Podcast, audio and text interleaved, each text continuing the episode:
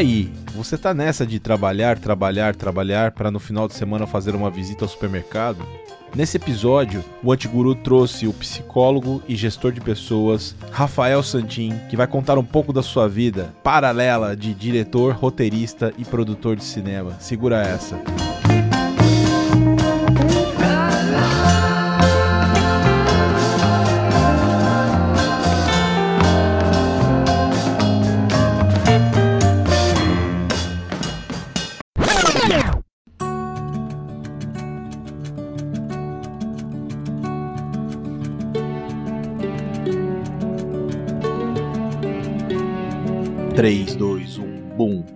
Rafael Santin, seja bem-vindo ao Antiguru. Como é que tá, meu brother? Tudo bem, Diogo? Como você tá? Boa noite. Tudo bem? Cara, que prazer enorme, imenso tê-lo aqui no Antiguru. Não, o prazer é meu. Muito obrigado pelo convite. Fiquei super contente. Espero poder um pouquinho aqui com o seu, o seu produto aqui, que eu já ouvi e tô gostando, já fiquei fã. Cara, eu vou te dizer uma coisa. Trabalho independente, você sabe que você é um produtor, já tem aí alguns filmes na manga. One Man Band é complicado. Eu sei que os, nas tuas produções você acaba tendo equipe, que cinema não se faz com uma pessoa só, é muito difícil difícil, mas eu, eu, assim, só idolatro quem faz o corre, que faz a vida paralela. Eu sei que você é um cara que é profissional, além de ser aí um cara muito louco fazendo cinema independente no Brasil, cara. Como é que é isso, cara? Cara, é uma, como você falou, é uma loucura, meu. É, muita gente me pergunta, assim, onde eu arrumo tempo, como que a gente faz para estar tá nisso tudo. Acho que, assim, tem que vestir a camisa, abrir mão de muita coisa. Você deve saber muito bem disso. Para fazer esses rolês todos aí, a gente abre mão de muita coisa. É, só que tem que ser uma escolha, né? Então eu escolhi, assim, ter isso na minha vida. Desde pequeno eu sempre gostei muito de arte, de cultura, e eu não queria ser só um consumidor, eu queria fazer mesmo. Só que daí eu pensei assim, não, se eu for fazer alguma coisa, eu tenho que levar isso a sério. Não pode ser uma coisa assim de fim de semana, nada. Só que com isso daí eu acabo abrindo mão das minhas noites, finais de semana, feriado, família. Vai ficando tudo para para segundo plano aí. Né? Cara, e tudo tem uma origem, né? Eu trouxe aqui hoje para fazer uma participação especial ah. a minha Canonzinho, minha Super 8, que é uma câmera de estimação que eu tenho em homenagem aí ao videomaker, ao produtor de cinema. E Cara, vamos falar como eu sempre falo, vamos começar do começo. Fala um pouco como é que foi tua vida nos anos 80, na infância, na adolescência ali. Eu imagino que você deve ter tido suas primeiras experiências com cinema e VHS. Como é que foram essas experiências, as influências principais? É, foi assim mesmo. É, bom, acho que eu era criança ali nos anos 80, né? E naquela época a gente não tinha muito acesso às coisas, né? Eu falo para as minhas filhas assim que hoje é tudo muito fácil com internet, o, o, acesso que nós temos às, às coisas. Naquela época que a gente tinha era a televisão e a mídia impressa, né? Revistas, jornais. Eu comecei a gostar de cinema, por incrível que pareça, o meu padrinho ele tinha um Super 8 e ele passava pra gente na, na parede, assim, ele passava o filme Encurralado. Só que assim, a gente era muito moleque, ele passava o Encurralado e ele falava que ele era o cara do filme. E aquilo deixava a gente maluco, sabe? É mágico, né, cara? É, porque realmente o, o personagem parecia com ele, assim. E aí a gente ficava doido com aquele perigo que o cara tava tendo com o caminhão atrás dele e tal. E aquilo me pegou, assim, né? De repente eu vi que, eu, que o que eu curti era, era cinema mesmo. Mas naquela época a gente tinha o quê? Televisão, né? O que passava na Globo, é, alguns outros canais. Então, eu não tinha videocassete. É, eu venho de uma família aí é, humilde e tal. O videocassete era um bem muito precioso naquele, naquela época lá. Então, eu fui vendo muito pela televisão, né? Comecei com Sessão da Tarde, os filmes que passavam à noite. Só que daí o que acontece? Os filmes que passavam à noite, eu era moleque eu não conseguia ficar acordado. Né? Eu tinha que acordar cedo para ir para a escola, mas eu queria muito ver, eu já estava muito louco com esses filmes que passavam e tal, e eu não, não conseguia ver. Aí a minha avó, ela assistia os filmes que passavam à noite, e no dia seguinte ela me contava a história do filme. Que sensacional, cara. Genuíno isso. E, e, foi muito louco, porque muitos dos filmes que eu gosto hoje em dia, o primeiro contato que eu tive foi com ela me contando, não foi assistindo o filme. E é muito louco, né? Porque deve vir aquela voz da cabeça e a cena da tua avó, e aí você começa a juntar com os, com os frames dos filmes. Deve ser muito louco isso. E eu acho que eu ia meio que também gostando. Se ela gostava do filme, acho que ela contava mais empolgada e eu ficava mais afim de ver. E aí eu ficava, assim, muito louco, querendo ver aquele filme, esperando ele passar num determinado dia, num horário que eu conseguisse ver. E foi uma época, assim, muito bacana. Aí depois, quando eu, a gente conseguiu comprar um videocassete, aí o negócio explodiu, né? Porque daí eu conseguia gravar as coisas que passavam à noite, e aí eu assisti o filme umas sete, oito vezes. E, e, nessa época, né, Rafa, tinha uma coisa de tecnologia, porque o Brasil era fechado, né? Eram anos de pós-ditadura, então a tecnologia a gente não tinha tanto acesso. E quando alguém tinha Muito. tecnologia, era uma coisa super cara, que um amigo trouxe do exterior e alguma coisa assim. E eu me lembro que, mesmo informática, tinha uma lei de proteção para informática, então os computadores eram super atrasados. Então a, é, a nossa geração jogou muito Atari. Para ter um Nintendo demorou, né? Cara? Nossa, muito, muito. Eu joguei muito Atari também. Como você disse, a gente não tinha assim é, tecnologia, né? As, as próprias TVs elas eram muito ruins, né? O sinal era ruim, então você pegava um ou outro canal muito bom e aí outros assim eram muito ruim. E aí o, os canais eles tinham um pacote de filmes e aí às vezes eu me interessava por um filme que não estava naquele pacote da Globo ou do SBT, né? Então eu, eu queria ver alguma coisa que estava passando na Record, na Bandeirantes, e, e, a imagem já não era legal, tinha que ficar tentando arrumar a antena. Então não era fácil conseguir ser cinéfilo nos anos 80, não. Tinha uma dificuldade tremenda. E, cara, Muito. eu imagino também que você tinha um ambiente familiar que deveria te ajudar também, né, cara? Porque nem sempre a gente tem os maiores recursos, mas se a gente tem um incentivo familiar, e no seu caso rola muito, né, cara? Rolou muito incentivo dos teus pais? Conta pra gente isso. Rolou. Para mim foi, assim, muito importante. Eu sempre tive na minha família um apoio é, nessa parte de cultura gigante mesmo, assim. Então, eles não, eles não eram do meio, mas eles logo perceberam que aquilo me fazia feliz, né?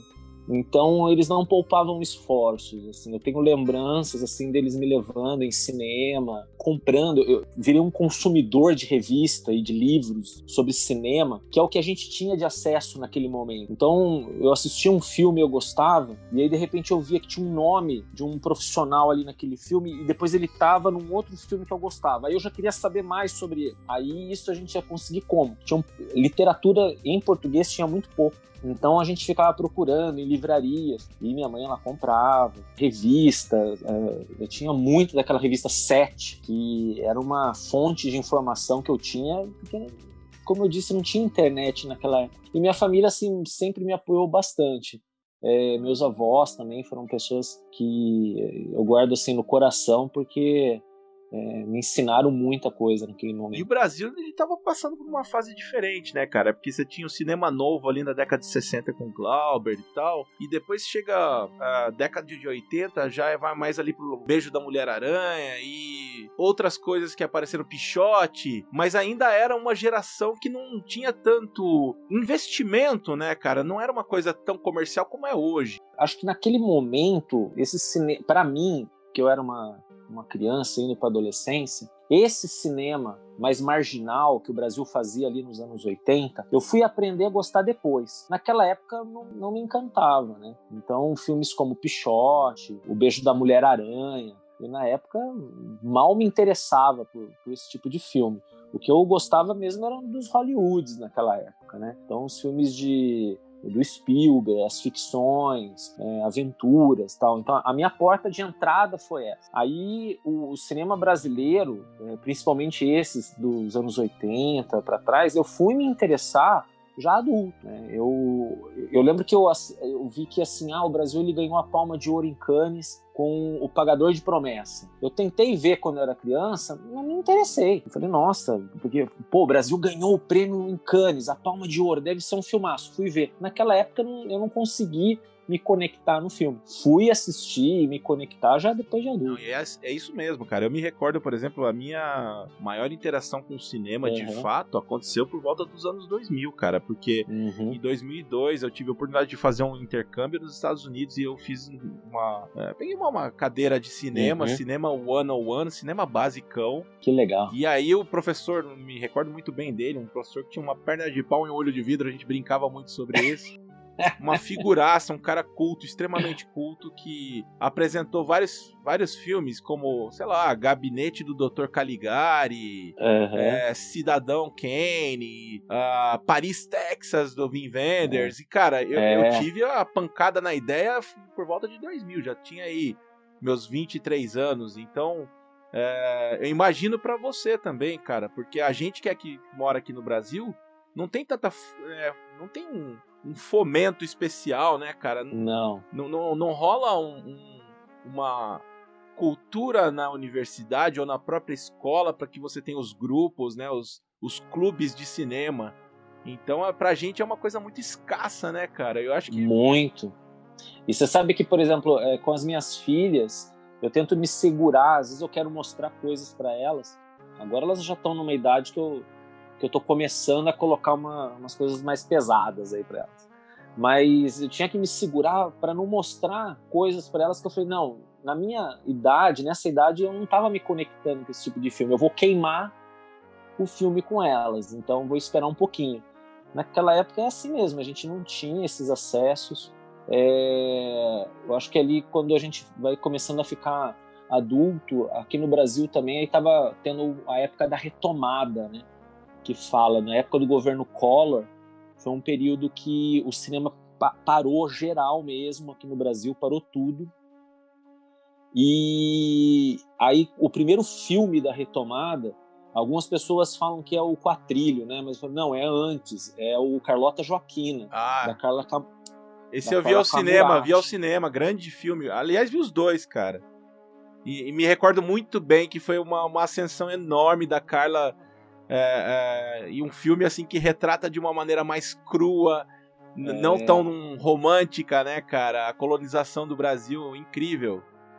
E aquilo foi, esses dois filmes foram chocantes para mim, é, por serem brasileiros, é, porque o que, que eu tinha de referência brasileira naquela época? As novelas. Né? E o padrão das novelas ali dos anos 80, para a época, era um ótimo padrão de imagem, tudo. E aí, quando eu assisti o Carlota, por exemplo, eu vi que tinha uma linguagem diferente né, na imagem. É, que se eu fosse naquele momento fazer uma leitura mais simplista, eu poderia achar que era de uma qualidade menor. Mas aí eu comecei, não, é que a linguagem é diferente, não é que a qualidade é menor. Isso é cinema. Aqui você está tendo uma, uma fotografia de cinema, uma Exatamente. interpretação de cinema não é novela. E aí esse choque, esse salto, aí eu, ali eu comecei a me interessar por coisas que saíam de Hollywood.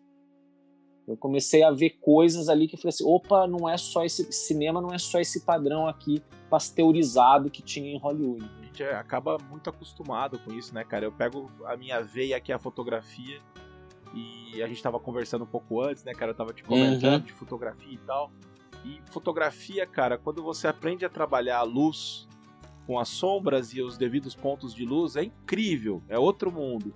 Mas se você vai comercialmente tentar vender isso, eu trabalhei um tempo como fotógrafo, cara, as pessoas não entendem, elas querem aquela luz chapada de flash, é. porque é, é como você falou, né, cara? É o padrão de, de fotografia de novela que elas estão acostumadas. Né? Então elas é. acham que se, se tem sombra na fotografia, uh, não foi bem feita. E você sabe que isso que você falou, eu, eu vejo no, no teatro e no cinema, tanto o elenco como é, algumas pessoas de fotografia da, de cinema que querem iluminar tudo. É aquela a iluminação, você está vendo tudo naquilo. E o que eu acho mais bonito é quando o cara usa sombra, né? Quando você tem pontos de luz dentro da cena. Eu acho lindo quando a iluminação ela é orgânica dentro da cena. Ou você tem uma, uma luz que você está vendo aonde ela está vindo e não é aquela luz de estúdio. Uma luz cênica, né, cara, que te joga para fora do quadro, te dá tridimensionalidade, né, cara? E, e o ator que compreende isso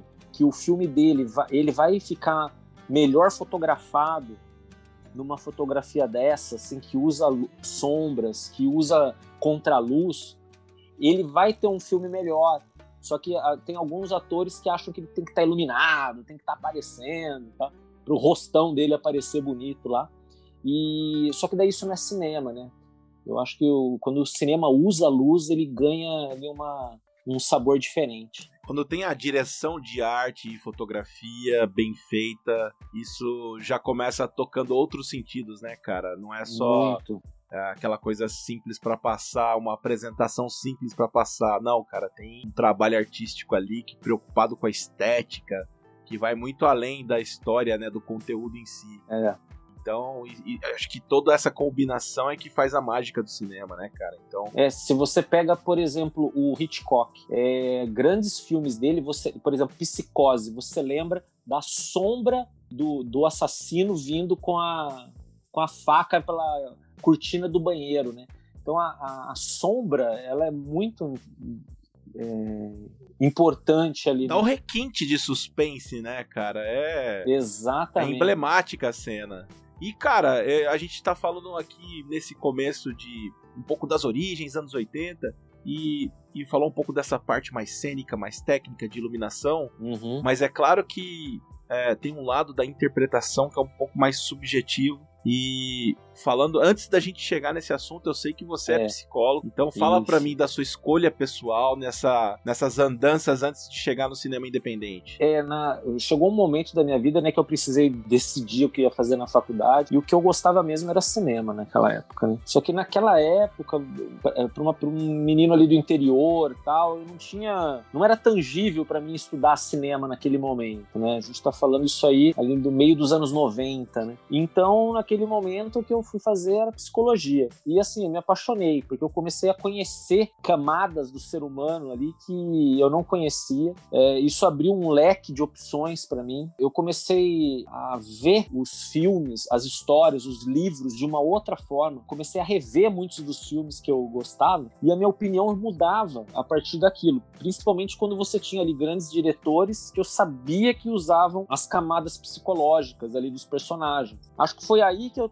comecei também a gostar de outros diretores que não aqueles hollywoodianos, né? Porque eu comecei a entender o, a proposta deles, né? Então aí eu fiz psicologia, me formei, trabalhei poucos anos com clínica, e mas foi um período assim que tenho certeza que plantou ali uma semente muito importante para o que eu faço hoje em dia. E cara, quando você prepara um roteiro, porque além de produtor, além de diretor, você também é roteirista. É. Eu imagino que um pouco desse teu universo da psicologia não tem como não entrar, né, cara? Porque na hora de formar o caráter do personagem, eu imagino que tudo isso vem à tona e você deve ter um turbilhão de pensamentos. Como é que é o seu processo criativo? Olha, eu é um processo criativo lento. Eu não, não escrevo um roteiro rápido, demora muito, é mais de ano às vezes, porque eu gosto de ir pensando nos detalhes mesmo da história. É, hoje mesmo eu estava falando com a Lu Chagas, que é a produtora que a gente está trabalhando junto, e eu estava falando para ela da escolha de nomes dos personagens. Na hora que eu vou escolher o nome de um personagem, eu tenho que pensar que não sou eu que tô dando o nome daquele personagem, são os pais daquele personagem. Então eu tenho que pensar no contexto dos pais daquele personagem. Quem eram os pais? Porque senão é, é muito fácil eu colocar Rafael, Diogo e tal. Mas espera aí, será que o pai desse personagem colocaria Diogo? Quem eram os pais? Onde eles moravam? Será que o momento histórico reflete aquele nome? Será que ele é popular naquele momento? Exatamente. A região do país que eles estavam, a classe social. Então, eu, eu acho que isso vem da psicologia também, né? Porque a formação ali do, desse personagem ou desse ser humano. Então eu já venho buscar lá na família dele. Outra referência que eu acabei tendo muito, quando eu era criança, eu gostava muito das novelas do Dias Gomes. E eu via uma diferença nas novelas dele, que tinham muitos personagens, e esses personagens eles coexistiam num mundo. Todos entrelaçados, né, cara? Não tem como esquecer de Rock Santeiro, né, cara? Rock Santeiro. Grande clássico. Meu Deus do céu, era uma coisa. Aquele movimento da, das pulseiras do senhorzinho Malta, a, as alegorias ali, os adereços da, da porcina. O, o cara que morava na praça, é, o outro que vendia é, as medalhinhas, o lobisomem, o prefeito. Então você tinha ali personagens tão distintos e ele conseguia amarrar essa história. O que que aí eu quando coloco nos meus roteiros, eu não consigo pensar uma história pequena também.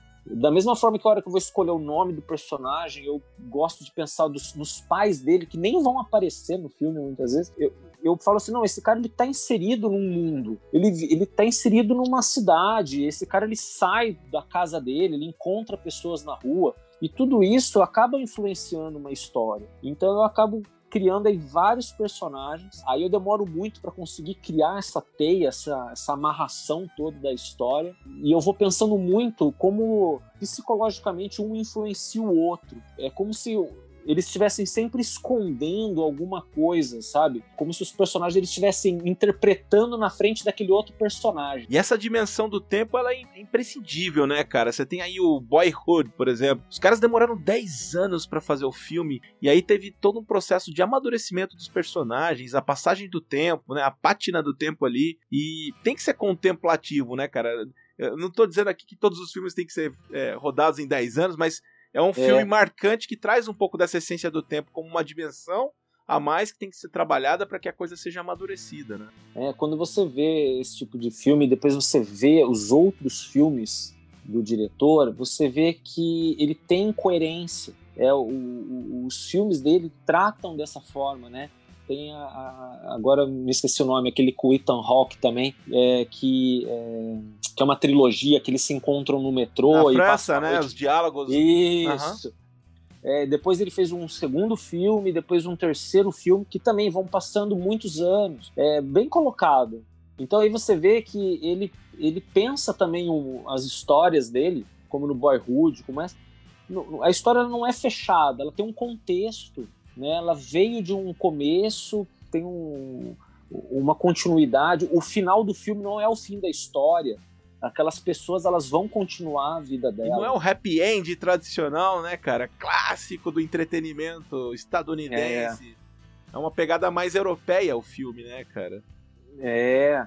Eu acho que. Eu, eu gosto também de pensar os finais dessa forma, assim, que o, o público, quando sai, ele tem que ter a sensação que aqueles personagens também vão continuar.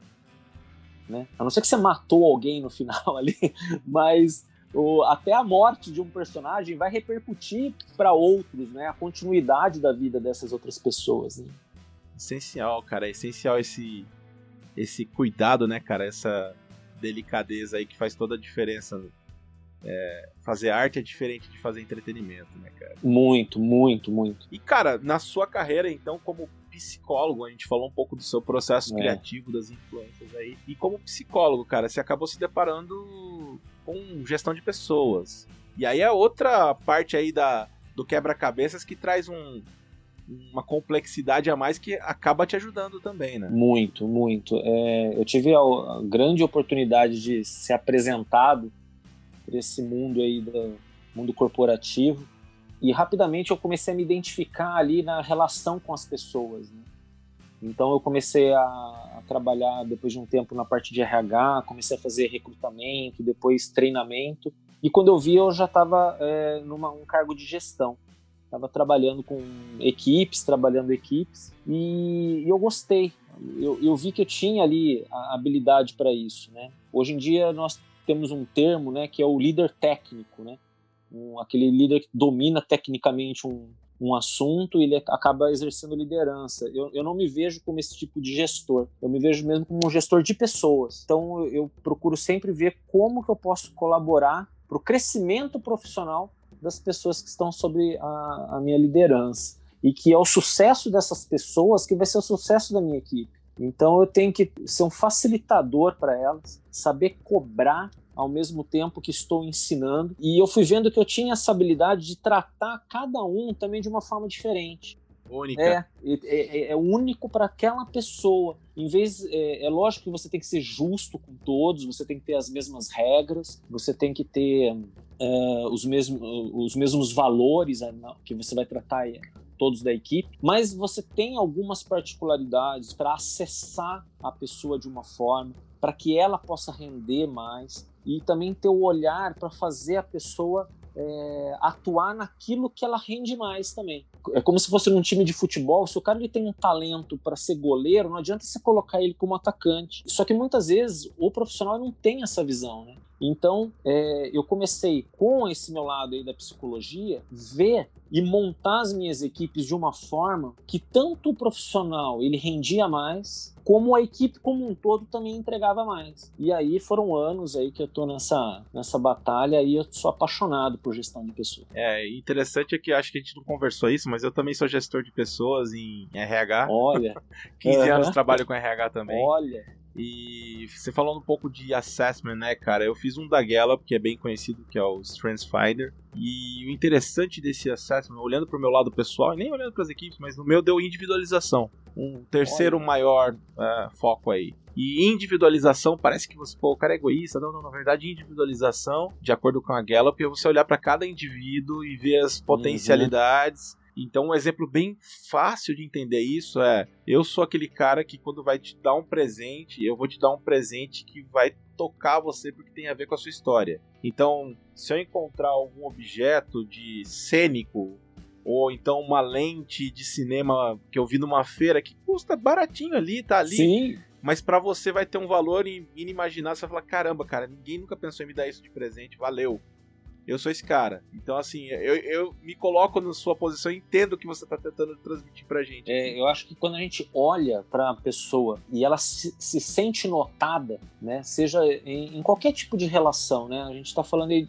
Isso é intimidade, né, cara? A gente tá falando de intimidade. Não é só na relação profissional, isso também nas amizades, relacionamento conjugal, familiar às vezes as pessoas pedem um pouquinho dessa conexão. E eu acho que quando a gente se olha e, e olha para dentro, se coloca no lugar da pessoa muitas vezes, isso é importante. E alguns líderes perderam isso, eu sinto, hoje em dia. É porque no final das contas, isso essa correlação que você faz de um time de trabalho profissional com uma equipe para poder desempenhar uma produção, para poder atuar numa produção, é muito similar, né, cara? A gente tem muito. que montar as equipes com a diferença que o cinema acaba ocorrendo num espaço de tempo limitado, sei lá, três, seis, um ano, seis meses, um ano, dez anos no caso do, do Boyhood. É. Então, assim, você tem que ter as pessoas ali que vão trabalhar e tem que aquela, aquele conjunto todo tem que estar tá muito bem azeitado, né? Cara? Uma coisa que eu, eu tenho que esquecer quando eu estou nesse papel de liderança é que eles não estão me respeitando só pelo cargo.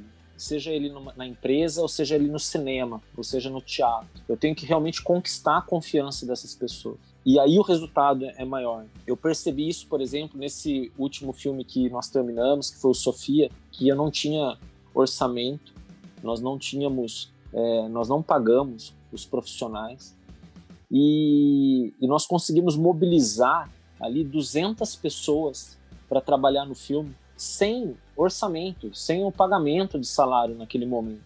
Né? Então a gente espera conseguir vender o filme e aí com é, uma, a possibilidade aí de um lucro com o filme e depois repassar para a equipe. Mas é, eles fizeram o filme sem pagamento. Então, é, naquele momento, não era o dinheiro que estava contando. Eles acreditaram na proposta, eles acreditaram na história, eles acreditaram na forma de trabalho. E hoje em dia eu percebo que algumas lideranças pedem um pouco isso e aí a equipe acaba respeitando só pela posição. Respeita o, o líder apenas pelo grau de hierarquia que ele tem. Ok, tô aqui, tenho meu cachê, vou respeitar esse cara porque tem que Exatamente. ser. Exatamente. E aí, quando eu vi, eh, por exemplo, Sofia, que foi um filme que mobilizou mais de 200 pessoas sem cachê, né? Então, essas pessoas estavam ali por quê? Por, um, por algo em comum. Né? Então, existia uma hierarquia, no caso dos produtores, dos diretores, existia, mas essa hierarquia não me coloca melhor do que ninguém. Né? É uma função dentro de um todo. É uma função que vai, vai ser cumprida com um olhar técnico, com algumas responsabilidades, deveres, assim como do técnico de som, assim como do fotógrafo, do ator, do produtor, do figurinista. É, ninguém é melhor do que ninguém. E eu acho que quando a gente se percebe dessa forma, o trabalho fica mais gostoso e o resultado também é muito, muito melhor. Exatamente, fica mais leve, né, cara? E a leveza É, não tem como não lembrar de A Sustentável Leveza do Ser, né, cara? Nossa! O título fala tudo, né, cara? Exatamente. Cara, eu assisti esse filme essa semana de novo. eu adoro Kundera e, e Daniel Lewis, né? Pelo amor de Deus. Maravilhoso. Eu, eu revi esse filme essa semana. É maravilhoso, é maravilhoso.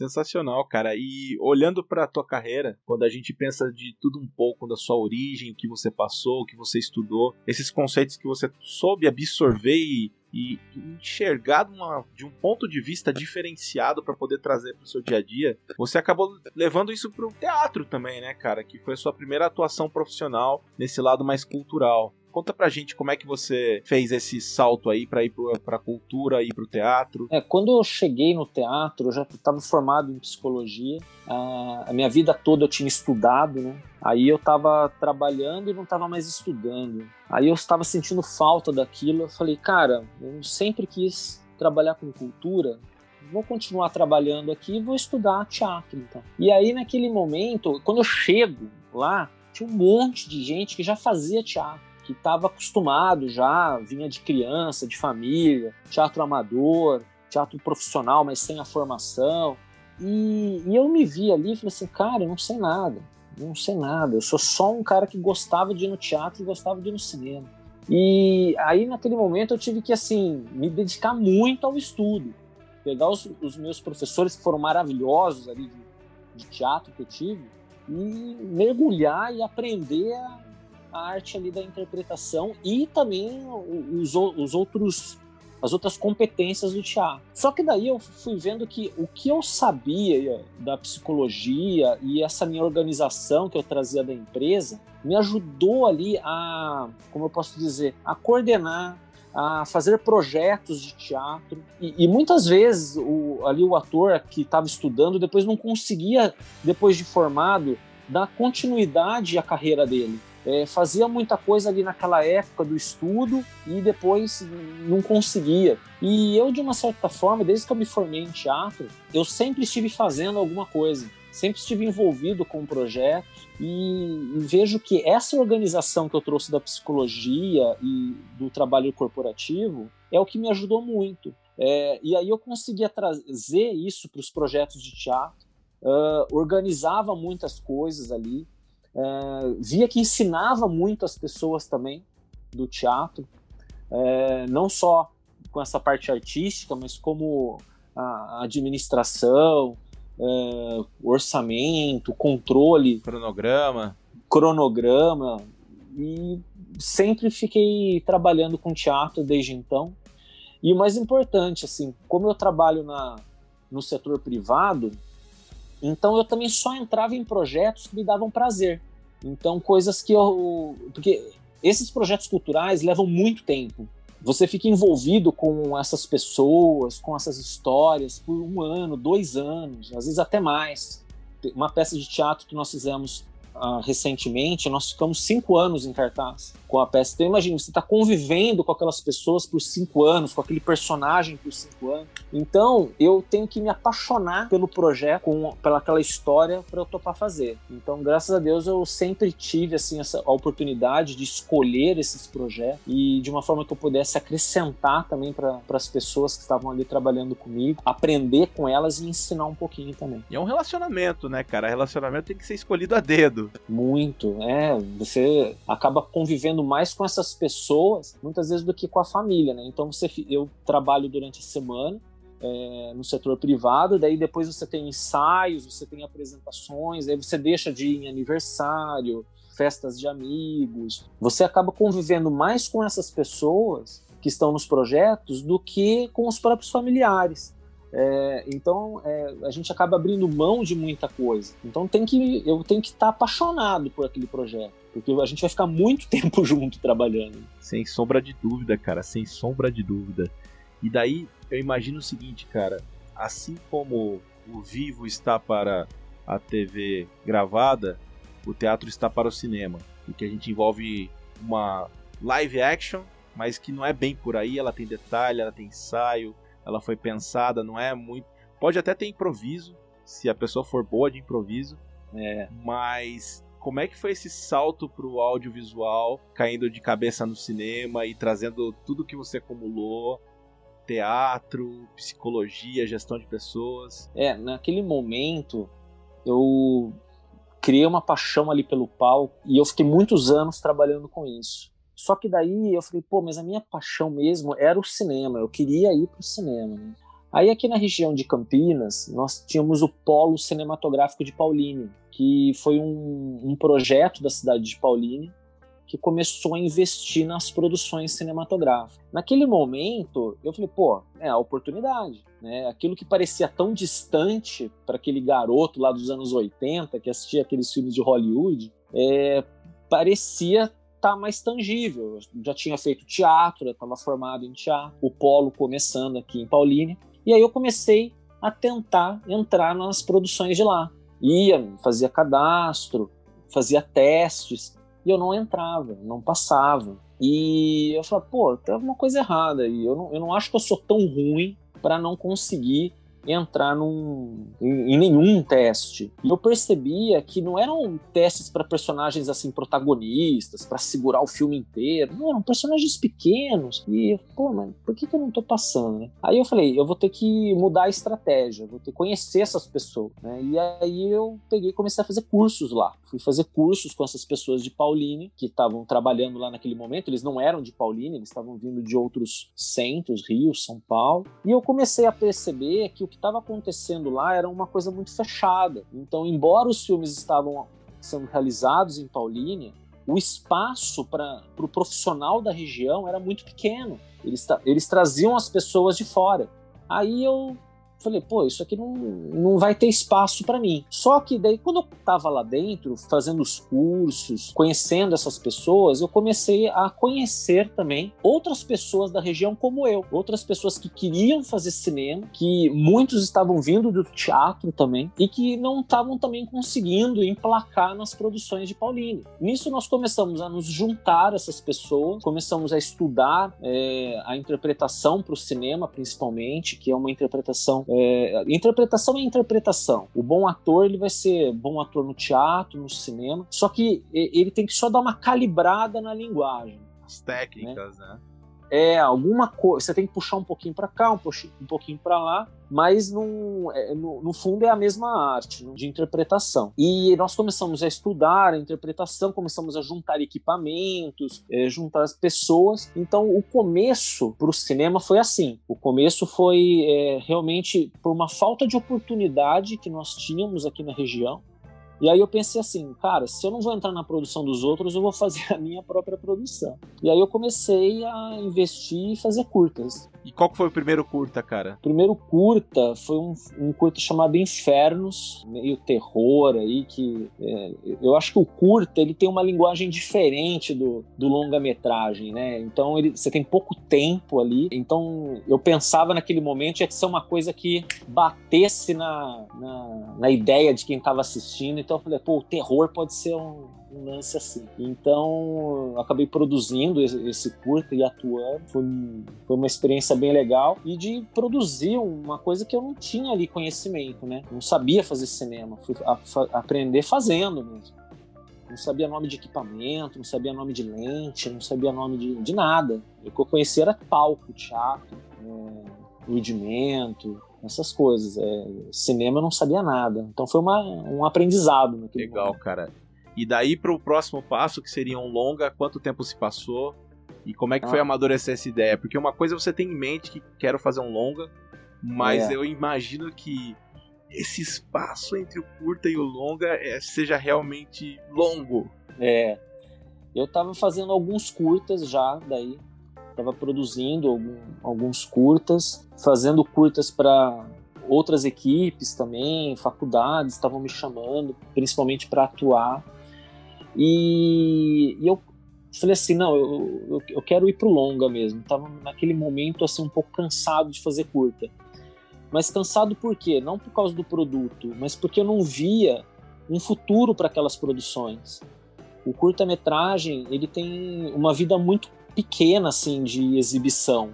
Então tem pouca gente interessada, em querer ver. Eu via que os mais interessados eram pessoas próximas a nós é, e não o grande público, vamos assim dizer. E também a linguagem das histórias estava me, me, incomodando um pouco. Eu, como eu falei um pouquinho do meu processo de, de criação do roteiro, é um processo um pouco grandioso e eu acho que tudo no curta tudo se resolve muito fácil no curta até as soluções acabam sendo mais aceitas pelo público ah tá é um, é um, pro, um projeto experimental, um curta-metragem e tal. Então, até o público. Muito espaço para nonsense, né, cara? Isso, até o público não é tão exigente com a história assim.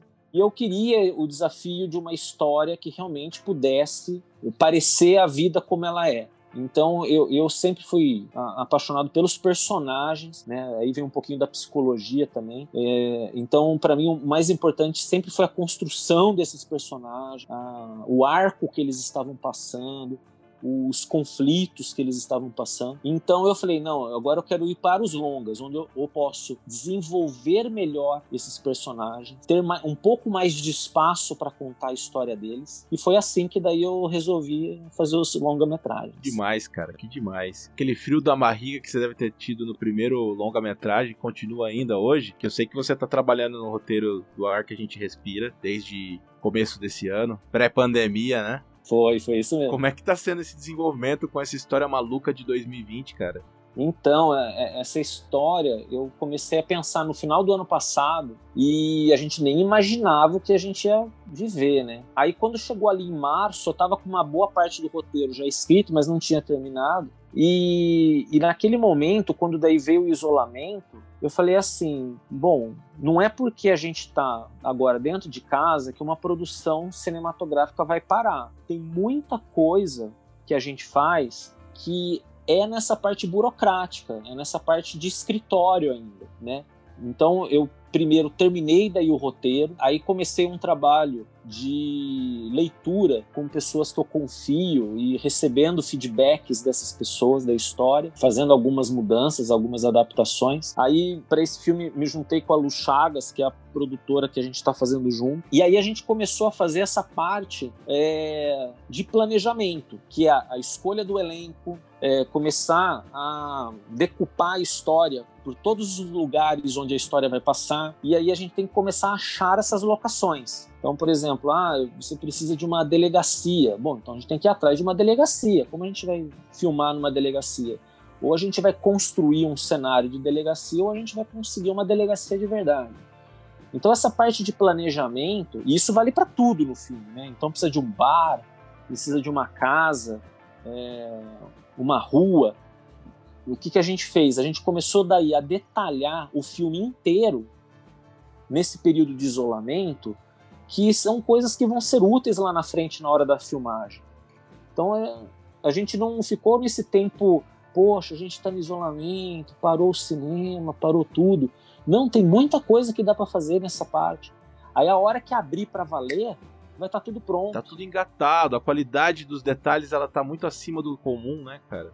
Exatamente. É, quando e hoje em dia, embora eu não tenha orçamento para fazer os filmes, tempo é dinheiro, né? Então não é porque você não tem orçamento, mas a, o tempo das pessoas é muito importante. Então, se esses profissionais vão trabalhar comigo, e essa parte de logística, esse planejamento, ele, ele tiver com uma qualidade melhor, tudo organizadinho, a hora que começa, o dia que começa, onde vai filmar isso, onde vai filmar aquilo, a agenda dos atores. A hidratação, o lanche, tudo. O passe de ônibus, o Uber que vai buscar o cara em tal lugar. É, se eu, se eu vou trabalhar com um ator por cinco, um determinado ator por cinco dias, eu não posso trabalhar com ele por seis. Eu fechei com ele por cinco, né? Ele concordou em dedicar o trabalho dele né, nesse trabalho sem orçamento por cinco dias. Eu não posso chegar para ele depois e falar, agora eu preciso de você por mais três dias. Eu, quando eu consigo uma locação, é, vamos supor, eu consigo uma uma fazenda. Eu negocio com o fazendeiro lá, ele me empresta o lugar por uma semana. Eu não posso ficar 10 dias lá. Né? Ele já tem outros compromissos, ele tem negócios para fazer. Eles abrem mão de fazer os passeios deles com clientes, de cavalos, de alugar uma casa de campo, uma coisa assim, para a gente fazer o filme. E eu não posso ultrapassar aquele acordo que eu fiz com ele. Então, esse período do isolamento, a gente usou muito para isso, para fazer esse planejamento do filme, para deixar tudo decupado, deixar. E, e uma, a parte mais gostosa, né, depois de escrever o, o roteiro, é começar a escolher o elenco. Né? Escolher a, o, o, ator e a atriz que vão dar vida para aquele personagem que, que eu escrevi. Essa é uma parte também deliciosa, porque você começa a ver materializar na tua frente aquele personagem, tá, ele vira aquela pessoa. Aí muitas vezes, depois que você escolhe o, o ator, eu começo até a mudar algumas coisas do personagem. Né? Quando eu tenho a cara do ator ali na minha frente, já, pô, esse cara ele já seria um, personagem um pouquinho diferente, já vem um pouquinho para cá, já vou escrevendo um pouquinho mais para lá. É muito legal. E aí entra a qualidade do gestor de pessoas que tem esse olhar para individualização, sabendo retirar o máximo de cada pessoa, né, das habilidades pessoais, dos trejeitos, daquele nuance que você fala, cara, tava faltando esse sazonzinho aqui, né, cara, esse tempero. E eu gosto muito de ouvir o feedback dos atores. Né? Então, quando eles é, têm aquele feedback da história, que é muito importante, mas também o feedback do personagem. Então, muitas vezes eles chegam para mim e falam: pô, você acha que ele faria dessa forma? É, você acha que ele. Então, o que, que você acha?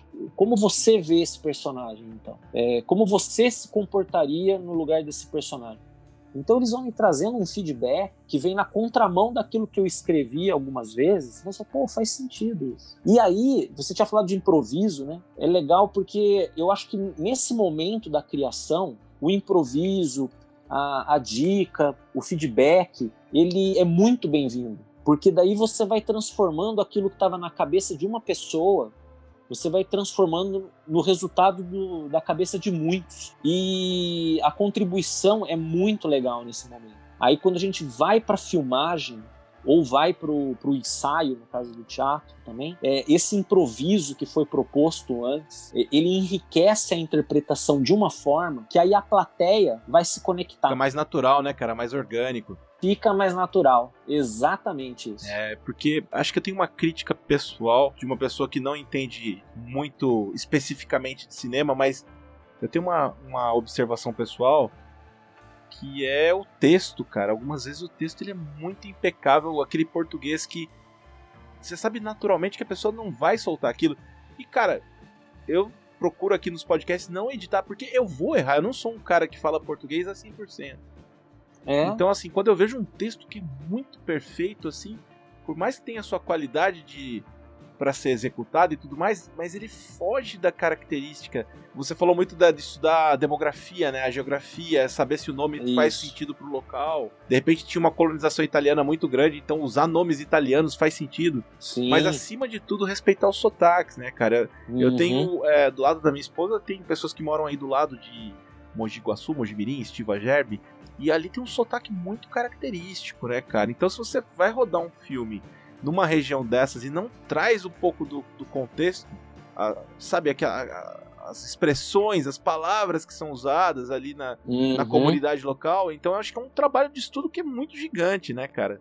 Muito. E aí, nesse nesse ponto, a escolha do elenco, ela também é importante. Porque às vezes você tem um personagem, você quer trabalhar com um determinado ator ou atriz. Só que ele, ele não é o melhor para ser escalado naquele personagem. O personagem, ele tem algumas características que talvez aquele ator, por melhor que ele seja, ele não vai conseguir chegar naquilo. Então tem algumas características de geografia, de sotaque, que você vai conseguir pro teu filme, você tem que pensar no bem do filme. Né? Para o bem do filme, a escolha para um outro ator ou atriz é muito mais sábia. Então você montar a equipe ali é, é, muito importante. Eu não gosto de citar muito nomes, né? Mas, por exemplo, nas novelas a gente via muito isso. Atores que eram escalados para personagens. Você fala, meu, não faz menor sentido esse cara tá fazendo é, isso. Eu acho que tem uma, uma exceção aí, talvez, e daí, por diversas razões.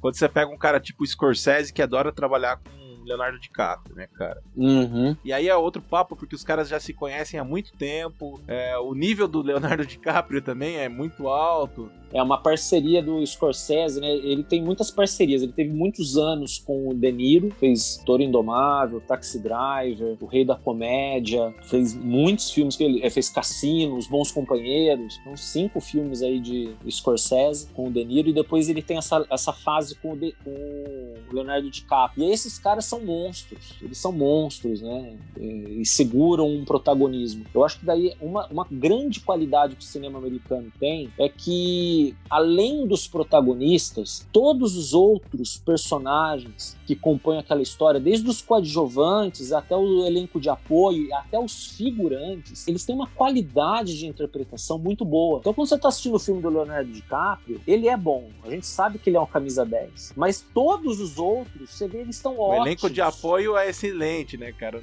eles estão ótimos, eles estão ótimos. E aí, às vezes, é esse cara que é escalado errado no filme. O diretor, ele acerta no Leonardo DiCaprio, né, no, numa outra produção. É, não precisa nem ir longe, né, cara? Pega, é. Era uma vez em Hollywood com uh, Brad Pitt, mesmo não sendo o é. ator principal, assim, é fantástico, né, cara? É fantástico. Você pega aquele O Lobo de Wall Street, tem uma cena, eu sempre mostro isso para as pessoas que trabalham comigo. Tem as cenas que ele tá ali naquele saguão da empresa dele lá, aquele monte de gente, todos estão interpretando muito bem.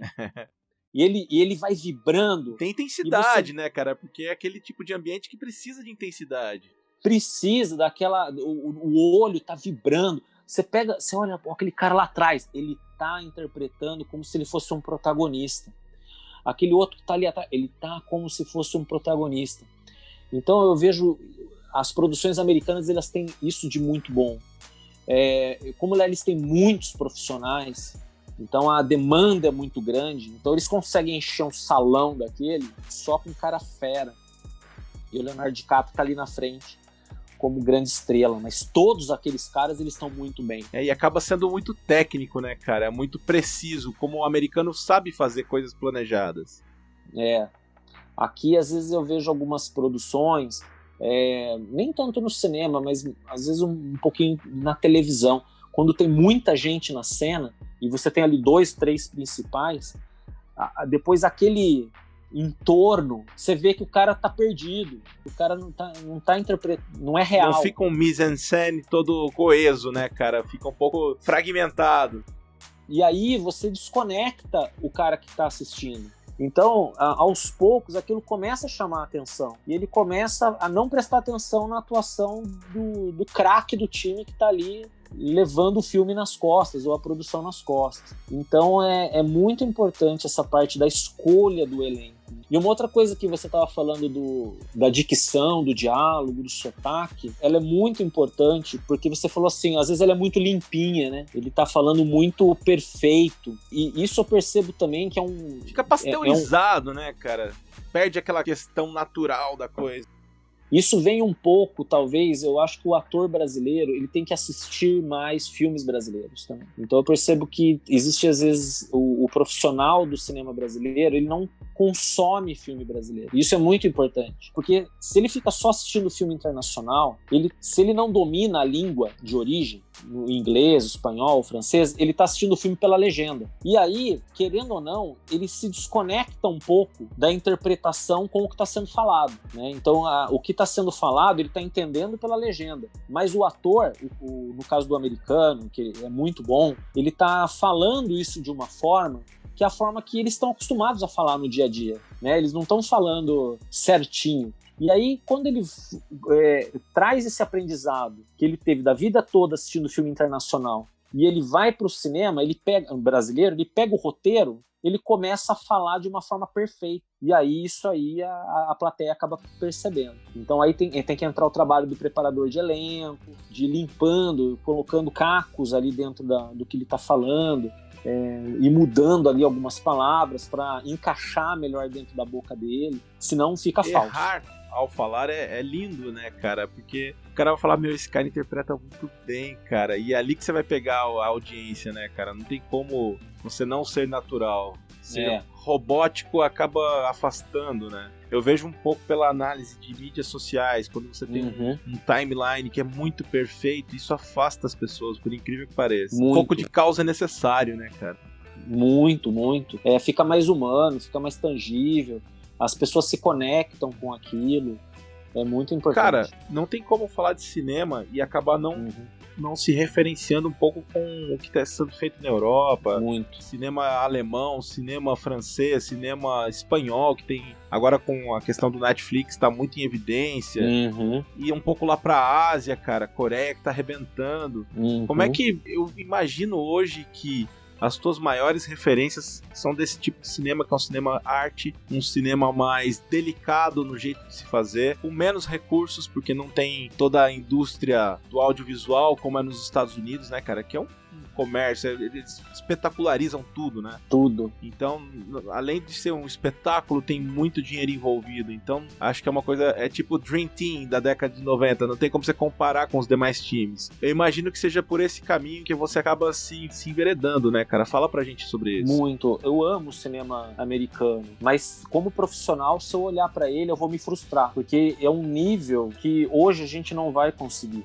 atingir nesse momento. Aí quando eu olho para o cinema do resto do mundo, eu falo, opa, isso é possível. Aqui é talento, é visão, é qualidade. Não é só dinheiro e grandes produções. Então, eu gosto muito, por exemplo, do cinema argentino e do cinema iraniano. São filmes que você vê que estão contando uma história, e eu acho que isso é muito importante. O cinema é contar histórias. Muitas vezes a, história, o roteiro, ele não precisa ser ter muita elaboração de reviravoltas, de grandes tramas, mas é como você vai contar aquela história. E o cinema argentino, eles fazem isso muito bem, com pouco recurso, muitas vezes menos recurso do que o cinema brasileiro, e faz um, um trabalho de extrema qualidade o cinema iraniano também. Uh, e é engraçado que o cinema europeu, na época da novela Vague, eles revolucionaram com essa história da câmera na mão, essa coisa mais realista, mas uh, os próprios diretores ali, como Truffaut, eles falavam que eles se inspiravam no cinema da época de ouro de Hollywood. E aí parecia que era algo novo que eles estavam fazendo, só que não, aquilo era o que eles conseguiam Era uma releitura, fazer. né? Uma nova roupagem do clássico. Exatamente. O Kurosawa no Japão também. Então, nossa, Kurosawa é totalmente revolucionário. falei, não, eu faço o Velho Oeste Ambientado americano. no Japão com samurais e não com cowboys a inspiração dele era John Ford, né? Ele olhava aqueles filmes do John Ford, daí ele fazia ali no, no cinema Cara, dele. mas é, a gente não precisa ir longe, o próprio Tarantino, né, cara? É, ele, as influências ali são muito nítidas, né, cara? Não tem como. E ele mesmo deixa isso muito claro, não tem como fugir. Muito, e eu e gosto acaba que ele disso. traz um conceito dele, né, cara? É, é. A arte de pegar referências, juntá-las e fazer com que se torne um produto novo, né, cara? Eu gosto disso, principalmente quando o diretor ele assume as referências dele. Eu sou uma pessoa que sou muito influenciado por, pelo cinema do que eu já assisti. Então, por exemplo, o, o Sofia, ele é um filme que eu sempre gostei muito de filmes é, com teor sensual e a, sempre admirei as grandes cenas de erotismo no cinema. E eu queria fazer um filme que tivesse essa carga sensual, esse erotismo na tela. E aí eu tive muitas referências do que eu já vi. Tudo isso que eu vi contribuiu para esse filme que eu daí realizei. E eu tenho que assumir essas minhas referências. Né? Elas não são um fruto apenas da minha cabeça. Elas são. O Tarantino, por exemplo, ele faz isso e faz abertamente. Isso que eu acho que é bacana, ele se assumir. Não, realmente, eu via muito filme de Kung Fu e vou colocar aqui no Kill Bill a Ama Thurman vestida de amarelo, igual era o, o Bruce Lee em Jogo da Morte. É isso yeah, aí. Fica muito mais legal quando é aberto, né, cara? Sem ficar escondendo. Pra que esconder? As referências é, fazem parte da nossa vida, não tem como. Com certeza. E aí você falou assim, ah, hoje em dia como que, o que, que você está vendo muito por aí? Eu sou apaixonado pelo cinema oriental. Então, muito antes dessa onda agora do cinema coreano, eu já estava vendo muito filme japonês, muito filme coreano. Acho que um dos primeiros filmes que me despertou assim foi lá em 2003, quando eu assisti o Old Boy. Aquele filme ele me deu um soco no estômago, assim. Falei, opa, tem uma coisa diferente sendo feito aí nessa parte do mundo. E aí eu comecei a assistir muito filme coreano, muito filme coreano. Os filmes de terror japoneses também, né, cara, que são sensacionais. Sensacional. Eles têm uma linguagem diferente. Sempre gostei muito de anime também, então aquilo me deixava já familiarizado com o, o diálogo deles, que é um diálogo rápido, né? A gente fica atento ao que está acontecendo. E então eu me apaixonei também pelo cinema oriental, cinema chinês. Hoje um dos grandes diretores que eu tenho como referência é o Wang Kar-wai, que é um diretor chinês que ele tem uma, uma primazia assim para realizar os seus filmes. Como eu falei, às vezes a história não é tão elaborada, mas como ele conta aquela história, a opção dele de câmera. Parece que ele está sempre por trás de uma porta vendo a cena acontecer. Parece que ele coloca a gente dentro da cena, mas sem ser aquela linguagem de primeira pessoa da câmera. Mas ele escolhe colocar a câmera de um jeito que você está sentado ali no cinema, você fala, eu tô dentro da cena, eu tô assistindo do lado do personagem. É um diretor que não entrega um filme novo desde 2013, tem uma expectativa pro ano que vem. Dizem que ele vai lançar um novo filme. A gente não sabe se é um filme ou uma série ainda mas é um cara que é um poeta, assim. E eu acho que ele hoje é uma das minhas grandes referências. É o legal, cara, legal mesmo. E para falar um pouco de tempos contemporâneos, quando a gente olha pro uhum. streaming, cara, como é que você vê essa iniciativa do streaming? Porque tem um desafio aí, né, cara, que é produzir com material, com geografia, com pessoas locais. Assim as produções ficam mais baratas e ao mesmo tempo elas acabam pelo uhum. meu ver pessoal, chegando mais perto das pessoas, porque você está usando gente da nossa gente para fazer cinema. Uhum. Como é que você tem essa visão?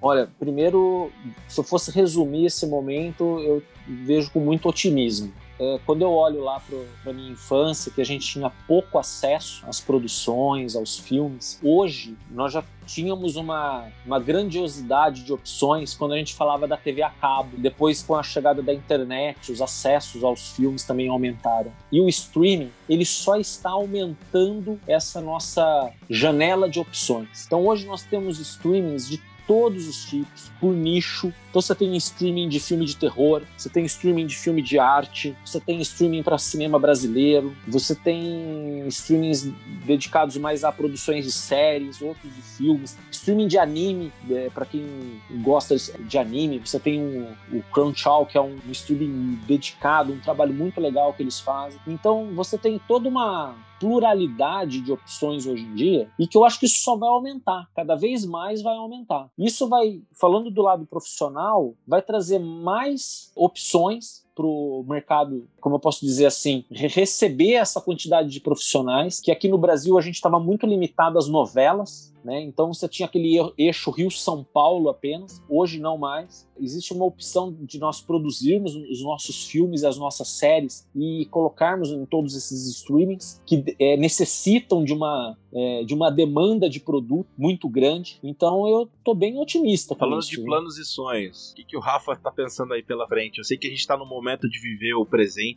acima de tudo, por diversas coisas aí relacionadas com a pandemia, com esse modo novo de viver, né, cara? Mas como você falou, você não parou, você fez planejamento para poder aproveitar desse momento, se concentrar um pouco mais para depois executar bem. Mas uhum. quando a gente uhum. fala de planos e sonhos, o que, que vem na cabeça do Rafa?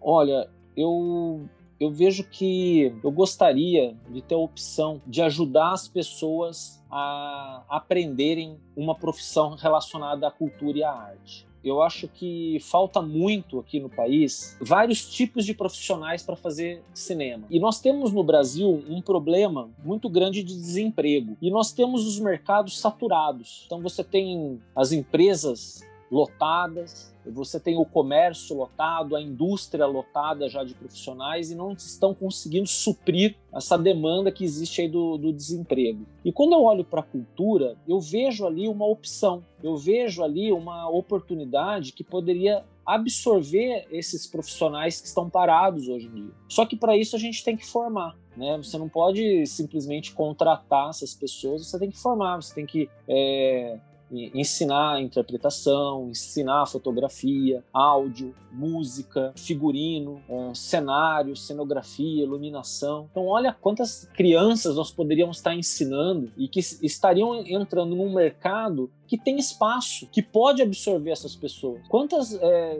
por ano, quantos advogados se formam? Quantos dentistas se formam, engenheiros, o mercado não está dando conta mais. Né? E aí você tem um segmento que é pouco explorado, pouquíssimo explorado. Então, quando a gente olha para Hollywood, por exemplo, é uma indústria. Quando o, o americano olha para Hollywood, eles olham para aquele setor com uma indústria igual olha para o setor automobilístico. Assim como eles fazem no esporte muito bem também, né, cara? Transformam tudo.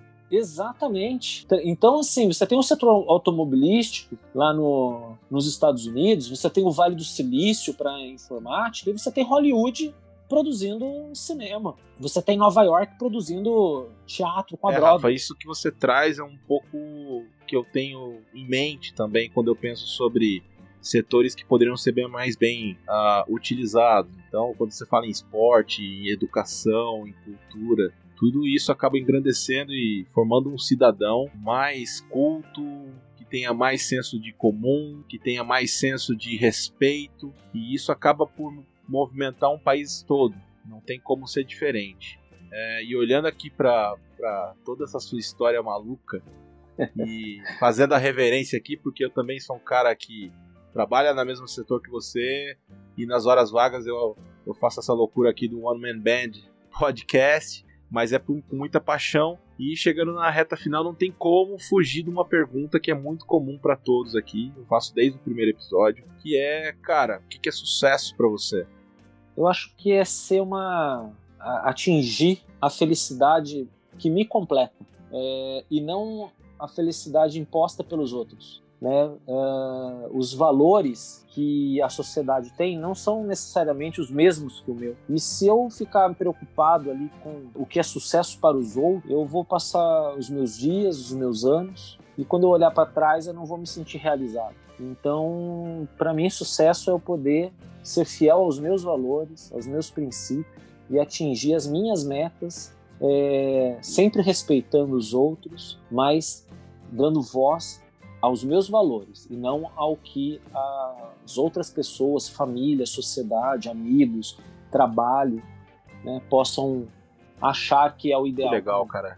Eu vou deixar esse lado piegas de lado do, do podcast, que essa é a pergunta mais piegas.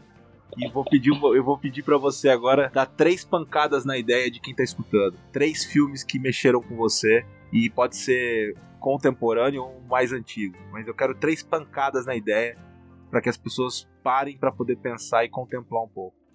Olha, três filmes. Bom, primeiro, A Lista de Schindler. A Lista de Schindler, para mim, é um filme que é, eu tenho mais medo de dramas do que filme de terror. Filme de terror não me dá medo. Filme de terror me assusta, mas não me dá medo. Agora, o drama, é, eu fico com muito medo nos dramas porque aquilo é real. Aquilo pode acontecer. E no caso da lista de Schindler, foi um horror que aconteceu no nosso mundo, né? E, e, é engraçado que quando eu era criança, eu assisti uma série com a Meryl Streep que chamava Holocausto. E tinha uma, uma cena dos judeus indo para a câmera de gás, com o cabelo tudo cortadinho. Aquilo me traumatizou de uma forma gigante. É, aí em 93, 94, quando a lista de Schindler foi concorrer ao Oscar, eu sempre assisti Oscar, essas coisas, era fã do Spielberg torcendo por ele, só que o filme não tinha chegado no Brasil ainda. E aí, quando, durante a cerimônia, o filme vai ganhar o Oscar ali de, de maquiagem, mostra um trecho deles preparando os judeus com aquele cabelo curtinho indo para a câmera de gás. Aí eu falei, meu Deus, tem uma cena de câmera de gás. Então eu já fui pro filme com medo. Eu assisti a lista de Schindler com as, os dois pés em cima da poltrona, assim, morrendo de medo. E eu acho que é um filme essencial. Essencial é, pela importância histórica e pelo cinema que ele é. Ele é maravilhoso. A forma de contar essa história é incrível. Um, um, filme recente que me tocou muito também, mas muito mesmo, chama Incêndios, do Denis Villeneuve. É um filme canadense e é um filme surpreendente Não posso revelar muito sobre o filme, porque as surpresas do filme são muito importantes. Mas também é um filme que eu aconselho as pessoas verem e que está um pouquinho fora desse mercado muito comercial. E um, um terceiro filme é um filme do Wong Kar Wai, Amor à Flor da Pele, que é de uma sensibilidade maravilhosa, assim, uma forma de apresentar é, o amor que não necessariamente é um amor físico, um amor carnal e que às vezes a gente está desconectado aí desse tipo de relacionamento. Então seriam esses três. Manda o bonus track. Bonus track, vamos ver aqui.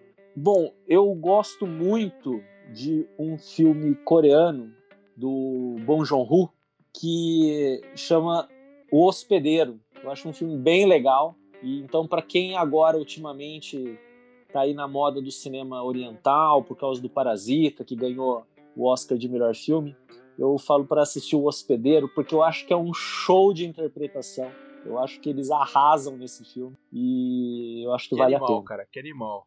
Anotarei aí as referências, também preciso dar uma De vez em quando rever filmes é bom. Eu gosto de olhar com. Muito. Eu vejo dois. Eu falo sempre de 2001, Odisseia do Espaço, que. Nossa. Eu vim em diferentes fases da minha vida com diferentes conhecimentos e olhando para o lado só técnico e físico, depois olhando com um lado da arquitetura para entender aquela questão quando eles estão numa sala com visual todo neoclássico, que aquilo representa na física que passado, presente e futuro eles coexistem, então o neoclássico representa. Assim, é uma infinidade de coisas que você vai aprendendo e vai contemplando um filme de que parece que você fica na sala de cinema seis horas e na verdade você tem um tempo comum de um filme. Eu gosto, gosto muito do 2001 por isso. Você assistiu um que chama Contato?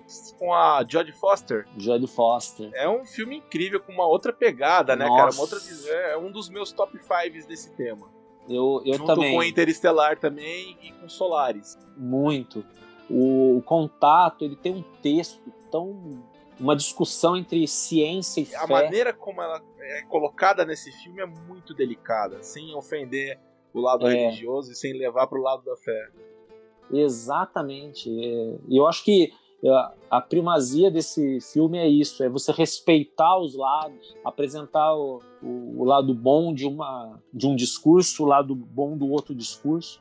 Né? Ter um pouco mais de tolerância. Acho que é um filme importante também hoje em dia. Cara. Eu queria que você deixasse aqui um contato para quem quiser fazer uma parceria, poder dar suporte aí nas produções, quem se interesse.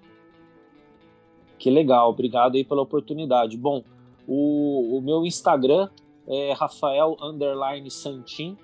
Então por lá hoje em dia é o, o canal que eu tenho assim mais alimentado com o meu, dia a dia, com o meu material.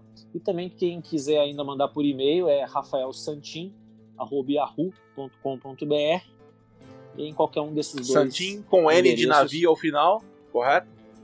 N de navio no final, isso mesmo. Com um bom Isso aí, italiano. Cáspita. Cara, só tenho a agradecer aqui. Queria deixar um abraço do fundo do coração pela oportunidade de conversar contigo, trazer um pouco desse universo, mostrar para as pessoas que é possível sim fazer alguma coisa fora da curva. Você não precisa ficar trabalhando a semana inteira para final de semana ir ao supermercado. Sim, é possível. Dá, dá um pouco de trabalho, sim, mas a gente tá aqui para inspirar as pessoas. Muito obrigado, Diogo. Tô, fiquei super feliz aí pelo nosso bate-papo. É, parabéns pelo canal, é um espaço importante. Espero que você tenha aí muitos e muitos outros episódios, trazendo pessoas que possam inspirar É isso a aí, gente. cara. Só deixo aqui um abraço. Valeu!